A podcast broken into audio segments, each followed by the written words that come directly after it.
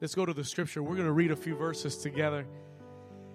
I know you've most of you have heard this text, this parable, but pl- please pay close attention as we read these verses together. Verse chapter 25 verse 1. Then the kingdom of heaven.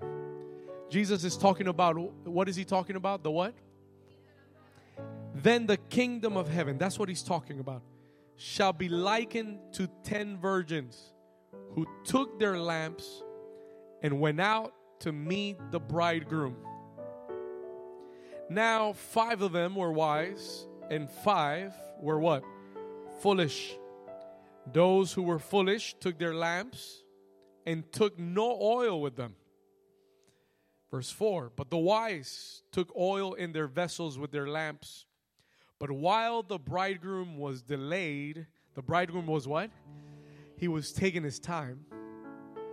While the bridegroom was delayed, they all, all of them, slumbered and slept. And at midnight, a cry was heard Behold, the bridegroom is coming. Go out to meet him. Then all those virgins arose and trimmed their lamps. And the foolish said to the wise, Give us some of your oil, for our lamps are going out. But the wise, they were wise. Amen. The wise are wise. And what did they say? They answered, saying, Uh uh-uh, uh, sorry, girl. If I give you some of my oil, we're not going to have enough. They said, No, lest there should not be enough for us and you. But go rather to those who sell and buy for yourselves. Verse 10. And while they went out to buy, the bridegroom came. And those who were what? Come on, say it like you're ready. Those who were what? This is what this message is about. This is some people are still sleeping. Those who were what?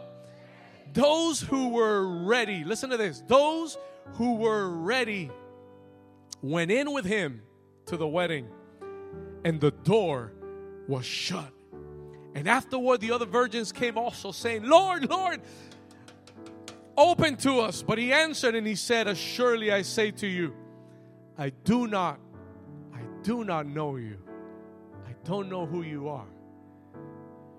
I don't know who you are. Watch therefore, Jesus said. Here's the here is the message to this parable. He said, Watch therefore, for you know neither the day nor the hour in which the Son of Man is coming. And the church says, Amen. Come on, tell your neighbor, tell, tell your neighbor next to you, say, The Lord is preparing the bride for his return. How many of you say amen? You could take your seat this morning. You can leave the piano for me real soft, real soft. The Lord is preparing the bride for his return. Last week we studied from the book of Matthew, chapter 24, and we, we learned about the, the end times and the signs of the end times. We learned that Jesus warned the church, and he said that the church must be awake, the church must understand the signs of the times so that when we see these signs, we will know that we're getting close to the end.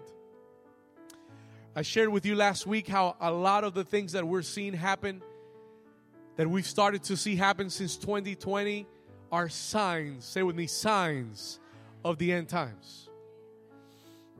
One of the most important things that Jesus taught us in Matthew 24 is that there are two main events. One of them will be the rapture of the church, the taking of the church, the removal of the church from the earth. And the other event will be the return of Christ to the earth with the church. Amen. If you need to hear, if you didn't hear that message, go to Spotify, amen, and listen to it on Spotify. We have it in English and Spanish. What a what a powerful word. What an understanding of the times it was. One of the most important things that we learned last week is that not everybody in the church is ready for the rapture. One of the things we understood from last week's message is that there will be two in the field. One will be taken and the other one will be left. When Jesus finishes chapter 24, he goes into chapter 25 to teach a story, to give us a parable, to illustrate these principles. And in the parable that we just read, he uses a language which is a matrimonial language. He uses a wedding language. Amen. How many of you realize that? He's talking about the bride and the bridegroom. Amen. He's using wedding language.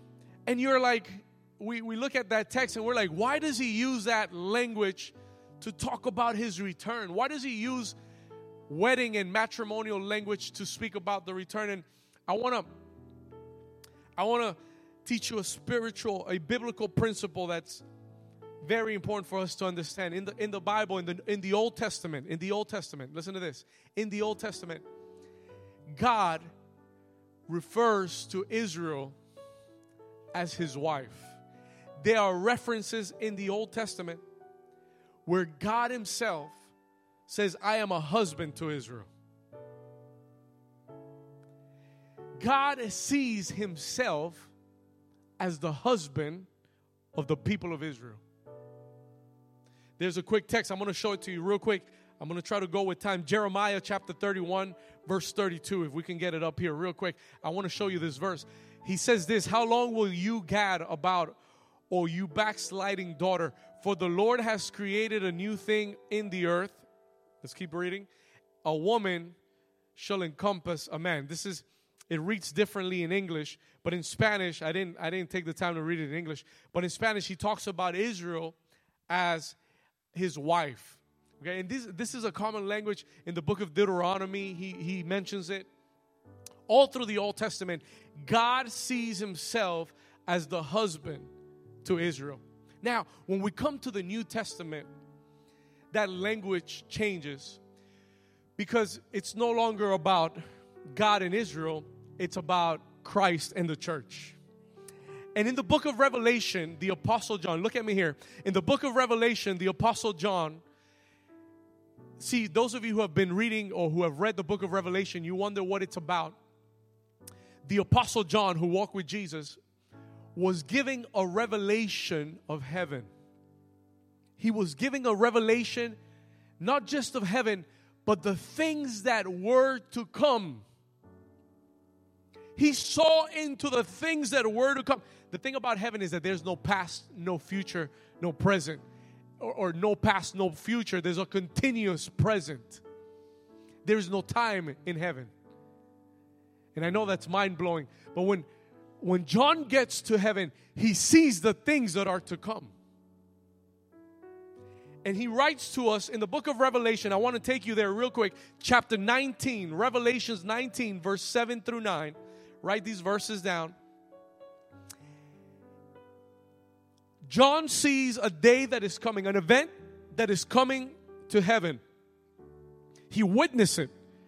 And he says the following words Let us be glad and rejoice and give him glory, for the marriage of the Lamb has come. How many of you know who the Lamb is?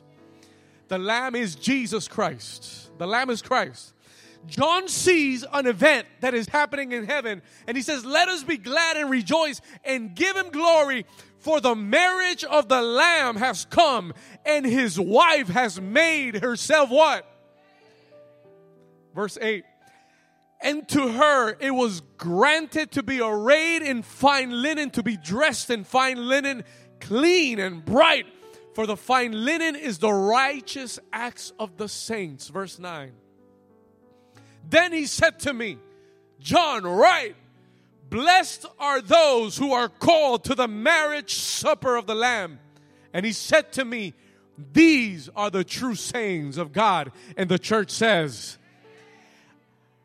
These verses tell me that there is a day in heaven when there is going to be a great wedding feast and where the Lamb, who is Jesus Christ, is going to be united with the church. It's going to be reunited with the church in heaven, and there is going to be a great wedding feast that is going to celebrate their union for eternity.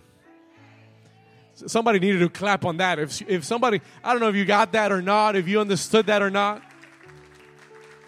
Do you know why it's going to be a wedding? Because from that day on, we're going to live with Him forever.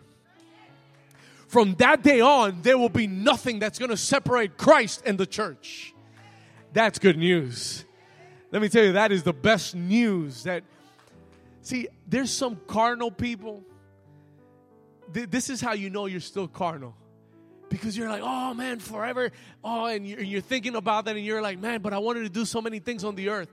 Let me tell you, there is nothing that you can do on the earth that will be a shadow of the joy and the fullness that it will be to be in heaven, united with Christ for eternity.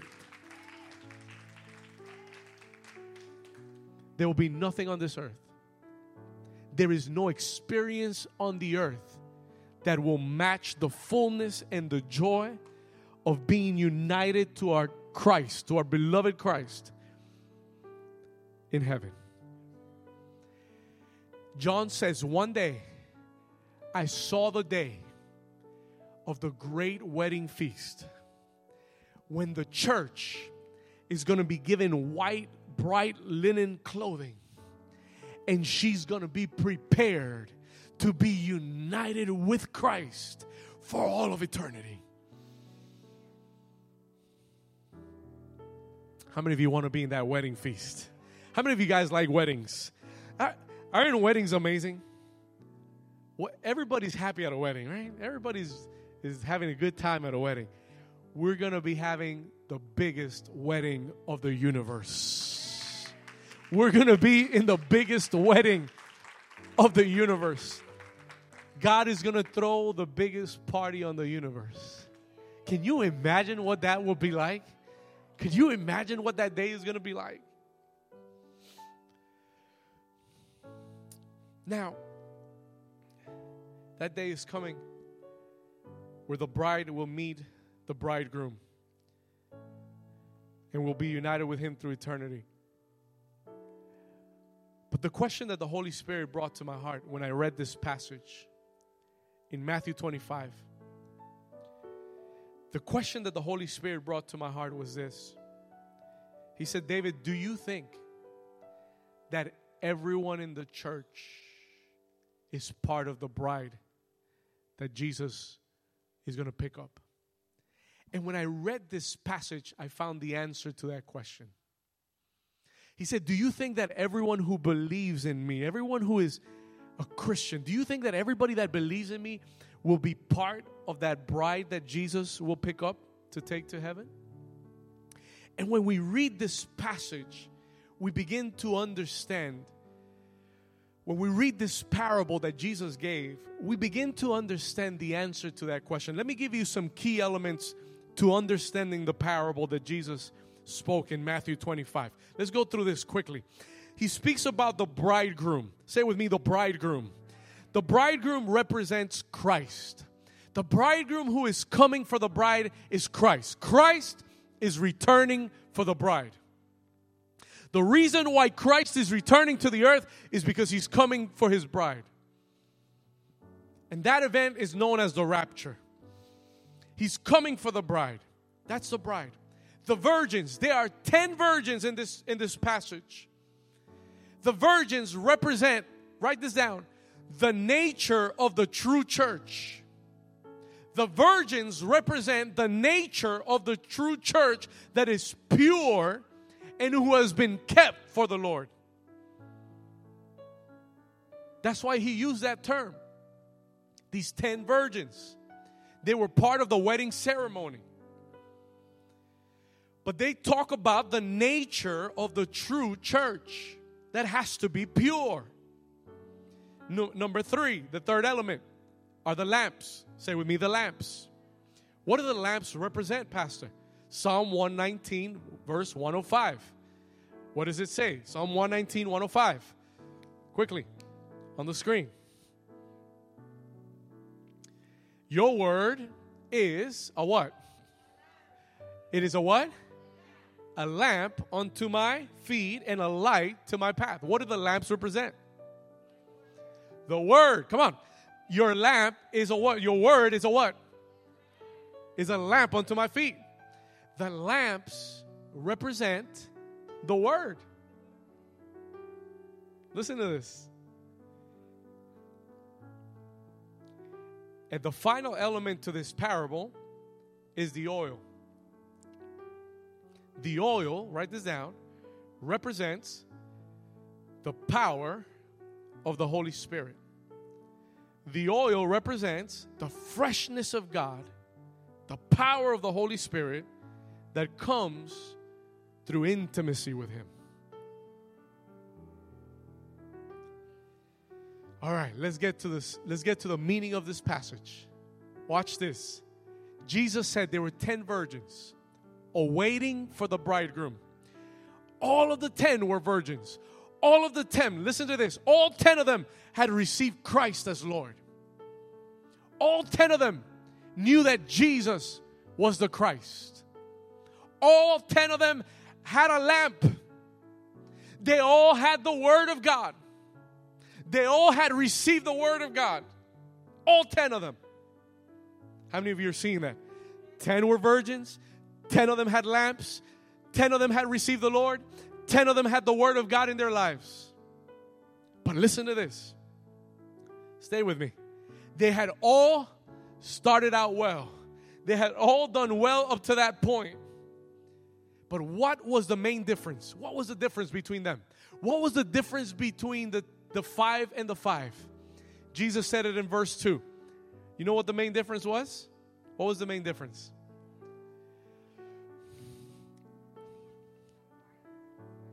Here's the difference, guys. He said it. He said it right away. The difference between the five and the five was that five of them were wise and five of them were foolish. He didn't say five of them were good and five of them were bad. Do you realize that? He said five were wise and five were foolish. I know a lot of good people who are foolish. You know what that word foolish means? Let me let me break that word down for you. I looked up this word and this word foolish man, it's such a strong word.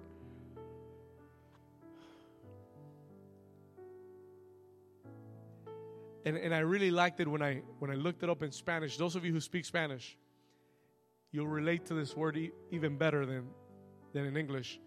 It's the word necios. Foolish is someone who knows what the right thing is, who has heard what the right thing is, who's been instructed to do the right thing, but you still decide to go the wrong way.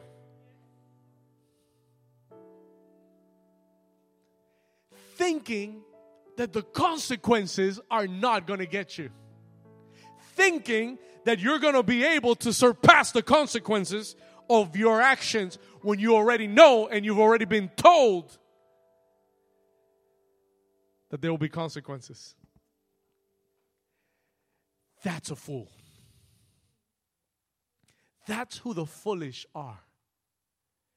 And when I understood that about this verse, the difference is not necessarily in the in the oil or not the oil. The difference is set on the ones who were wise. Jesus spoke about the wise and the foolish in a text in the book of Matthew, right there in Matthew chapter 7. Let's turn there so you could see the difference between these two. Matthew 7 24, write it down. Matthew 7 24. Let's go there real quick. And I want you to see Jesus spoke about the difference between the wise and the foolish. I, w- I want to read it to you. I want you to, I want to make sure you understand this. Matthew 7 24. Therefore, whoever hears these sayings of mine, whoever hears my words and does them, he practices them, he takes, he takes heed to them, I will liken him to, to who? To a wise man who built his house on the rock. Whoever hears my word and decides to build according to my word and to do according to my word, I will compare him to a wise man. Who's wise, Pastor? Who are the wise? The wise are the ones who hear the instructions of the Lord and they say, you know what? It might not be what I want. It, not my, it, not, it might not be what I like. It might not be what I plan to do. But you know what? The Lord said it, and I will do according to what He said because He knows what He's talking about.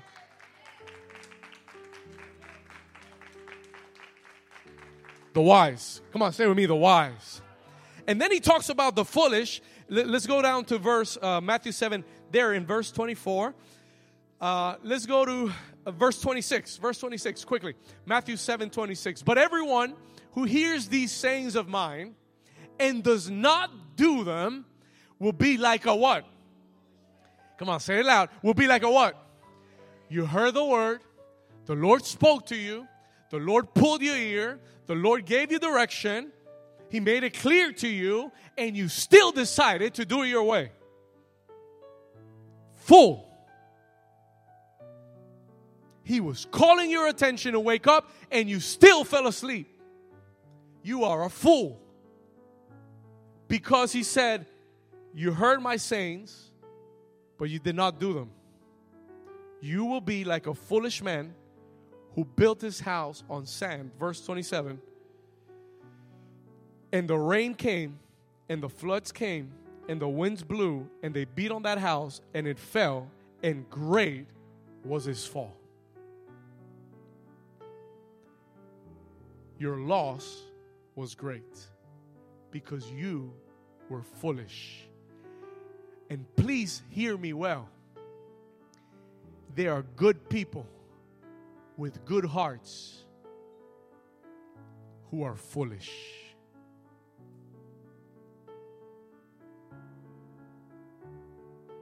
And Jesus is warning us. He's telling us there are many in the church who have received Jesus.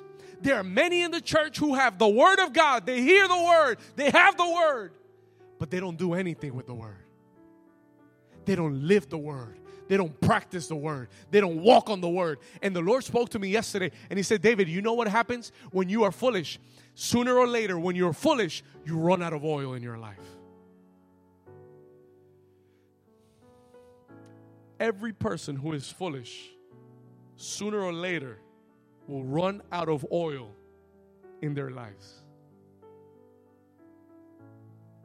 What does that mean? That means that sooner or later, you're gonna lose the passion and the power and the relationship, sooner or later, you're going to become just a, a, a, a, religious person. Sooner or later, you're going to do things because they are routine in your life. You're going to have a lamp. You're going to be waiting, but you're going to be doing it dragging your feet. You're going to lose the passion. You're going to lose the fire. Guess what? When there's no oil, there's no fire. When there's no oil in the lamp, what lights up the lamp is, is the oil and the fire. When you become foolish, sooner or later you run out of oil. And when you run out of oil, listen to this you lose your passion, you lose your fire for God, you start to do things religiously because you have to, dragging your feet. People have to push you to do it. And that is the sign of a church that is in the earth today. That is the sign of a church that is going to one day wake up and realize that the door's been shut.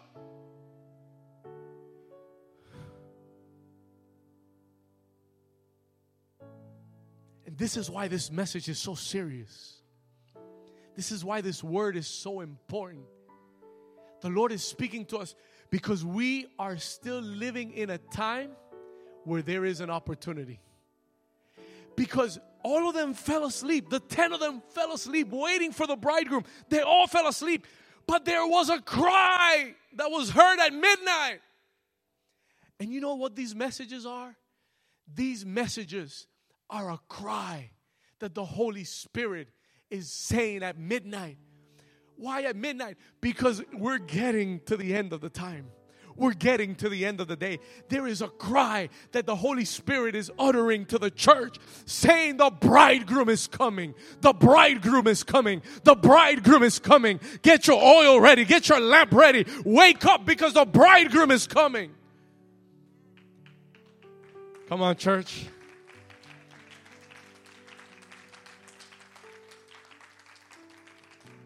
It's time for the church to wake up. It's time for the church. It's time for the 10 virgins to arise. But be careful. Be careful. Because the the alert, the, the, the midnight cry is being heard right now for you to go get some oil. For you to go and fill your lamp with oil again. I want to give you, the Lord gave me some qualities, some characteristics of the bride. What does the bride look like? What does the bride of Jesus look like? I'm going to give you four quick things. Four quick things. I want you to write these down. If you are part of the bride, if you are part of that bride that he's coming to, to, to, to get, you have to look like this. There are four things, four qualities of the bride. Number one, this is why he uses this language of bride. Because there are qualities in the bride that we must learn and understand. Number one, the bride is committed. The bride is committed. You know what makes a bride the bride? You know what makes her the bride and not the girlfriend? You know what makes her the bride and not just a friend? That she is what? It's her level of commitment that makes her the bride. And there are many people in the church who are very casual about their faith, who are very casual about their God. And with that casual, seeker friendly mentality, you are not the bride. The other day I was watching,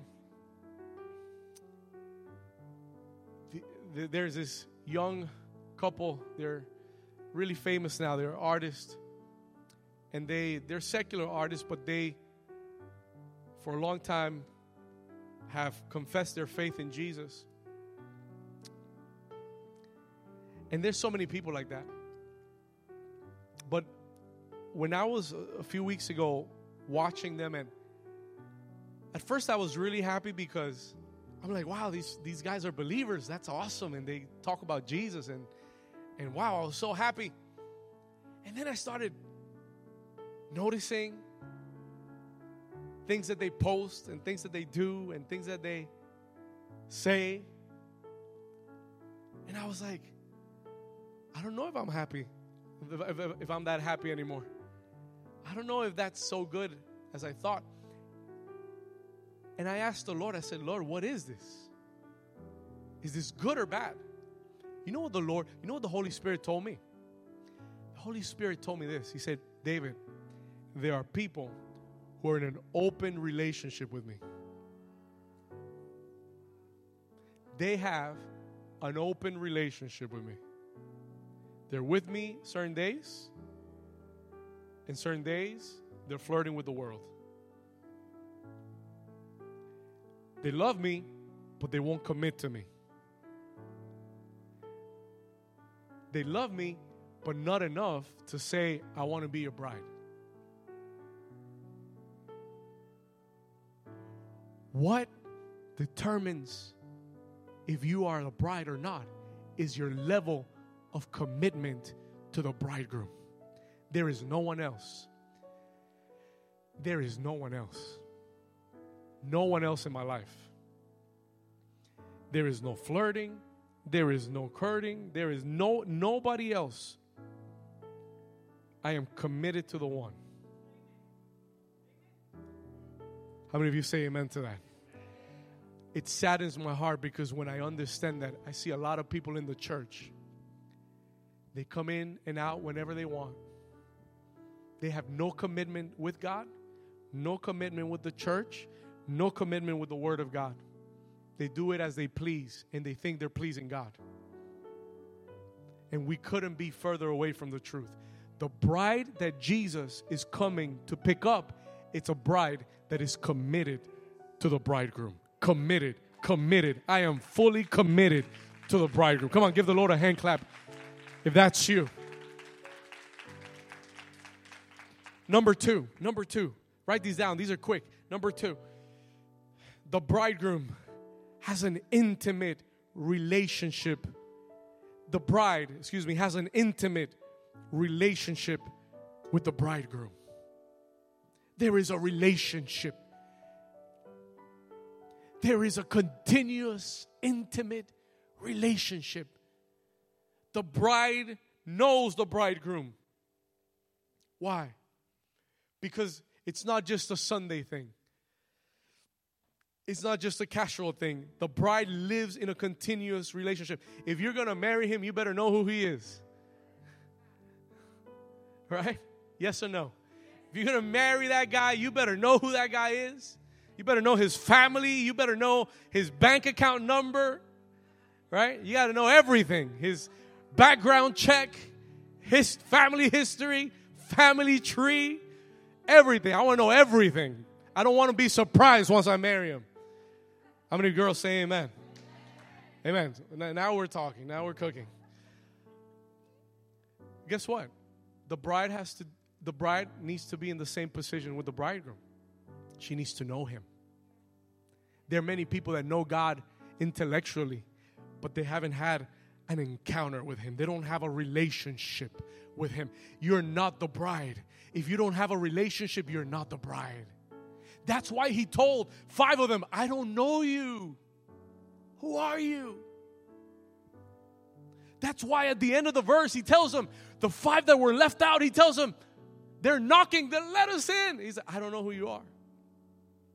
Because they never had an intimate relationship. Everyone who's part of the bride needs to have a life of prayer. You need to have a prayer life. You need to have a, a life of intimacy with God. If you don't have a prayer life, let me tell you, I doubt that you're part of the bride.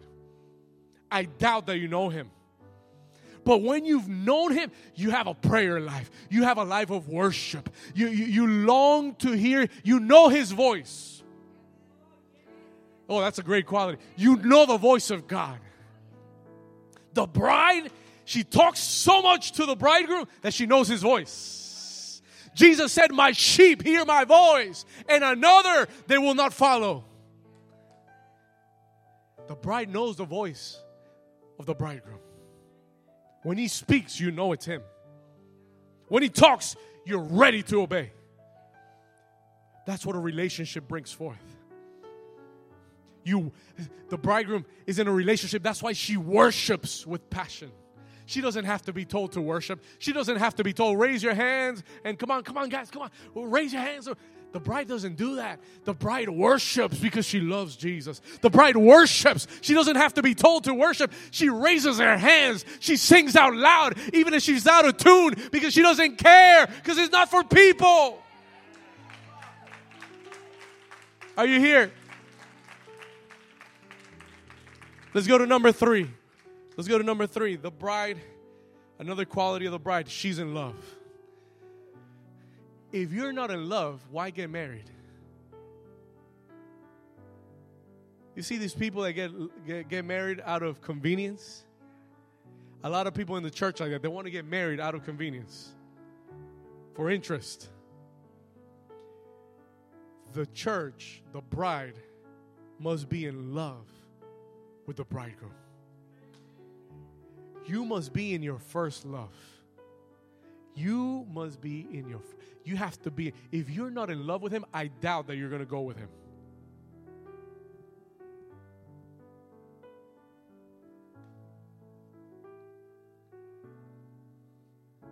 Isn't that good stuff? The bride is in love.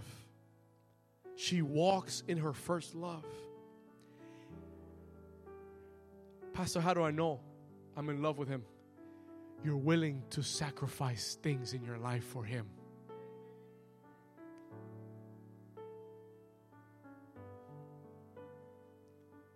You've seen a, a guy when he's in love? Guy does every everything that woman says. Right? There's nothing he can't do. The most impossible things he will do. Why? Because he's in love. He's in his first love. When you are in love with God, there's no such thing as we can't. It's too hard. It's impossible. There are no excuses. There's no sacrifice you're not willing to make because how in love you are with the bridegroom. When you're in, walking in your first love, listen to this. You do things to please him, even if it changes who you are.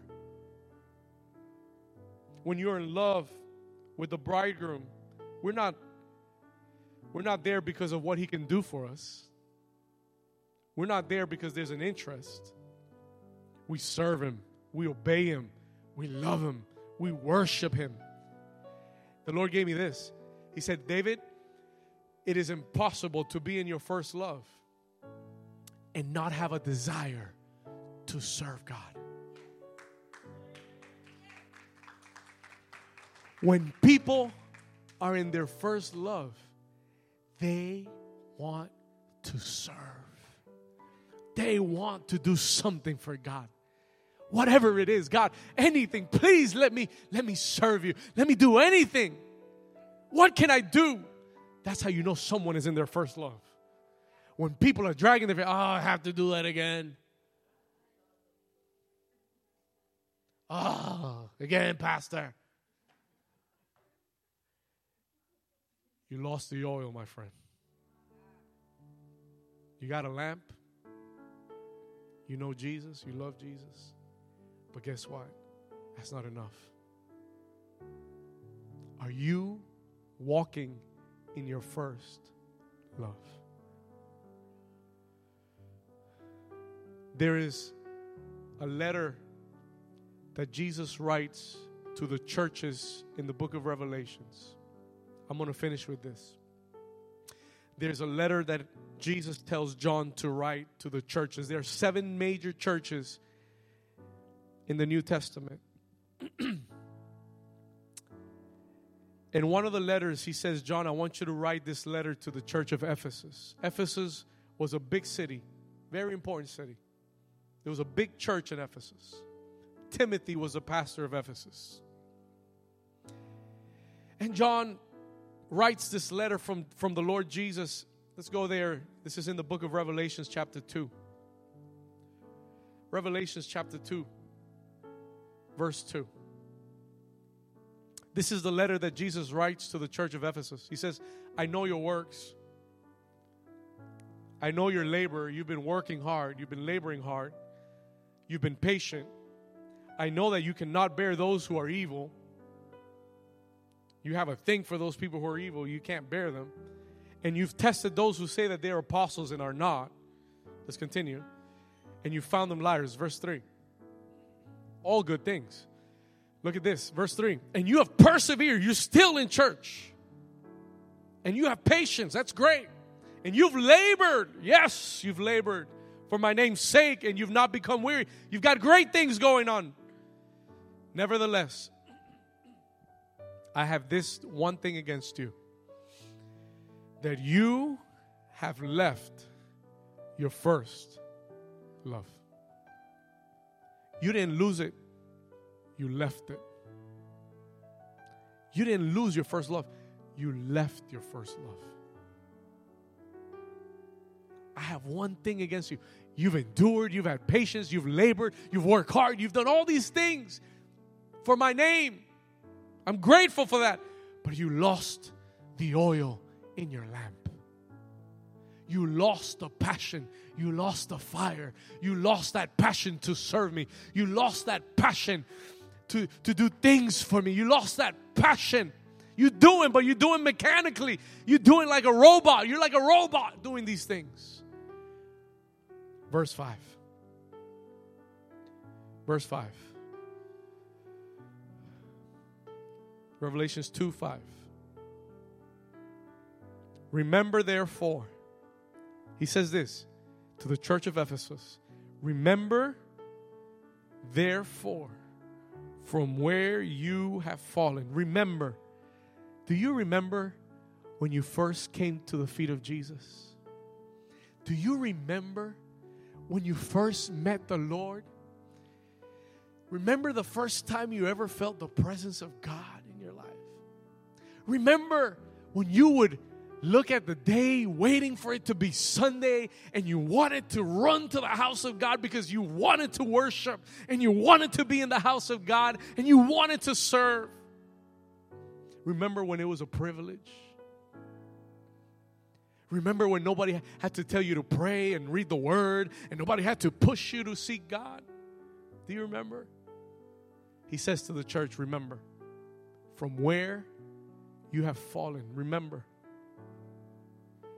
And then he says, Repent and do the first works, do the basic things. Go to your prayer closet. Worship me when nobody else is watching. Do the former things. Talk to your coworkers about me. Tell him what I've done in your life. He says, Repent, do the first works. Because if you don't do that, I will come to you quickly and I will remove your lampstand from its place. Listen to this. I will come to you quickly and I will take away your place from my presence. Unless you repent. I want you to stand to your feet with me this morning. Let's bring up the piano.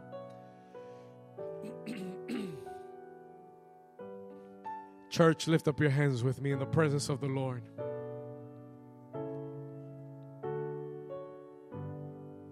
There is a midnight cry that is being heard all over the earth. The bridegroom is coming. You are part of those 10 virgins. You are part of those who have lamps, who are waiting for the return of Jesus. But the question today, the question today is Is your lamp full of oil? Does your lamp have oil?